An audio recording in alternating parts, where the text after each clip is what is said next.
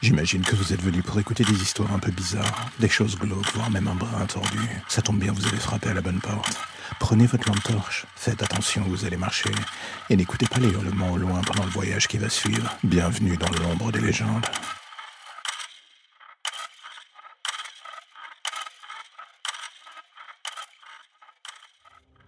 Je voudrais bien vous dire qu'Internet est une belle chose, un moyen de faire ressortir le meilleur de l'être humain. Mais dans le fond, je serais en train de vous mentir si je disais cela. Et je le dis en connaissance de cause.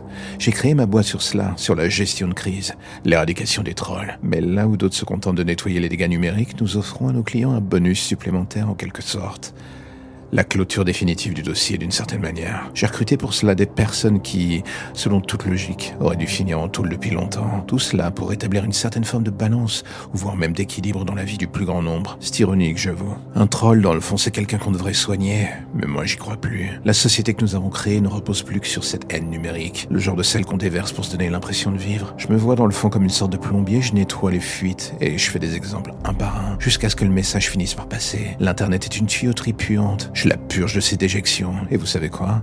Parfois je me dis en effet qu'il faut bien être un monstre pour en chasser d'autres. Triste époque.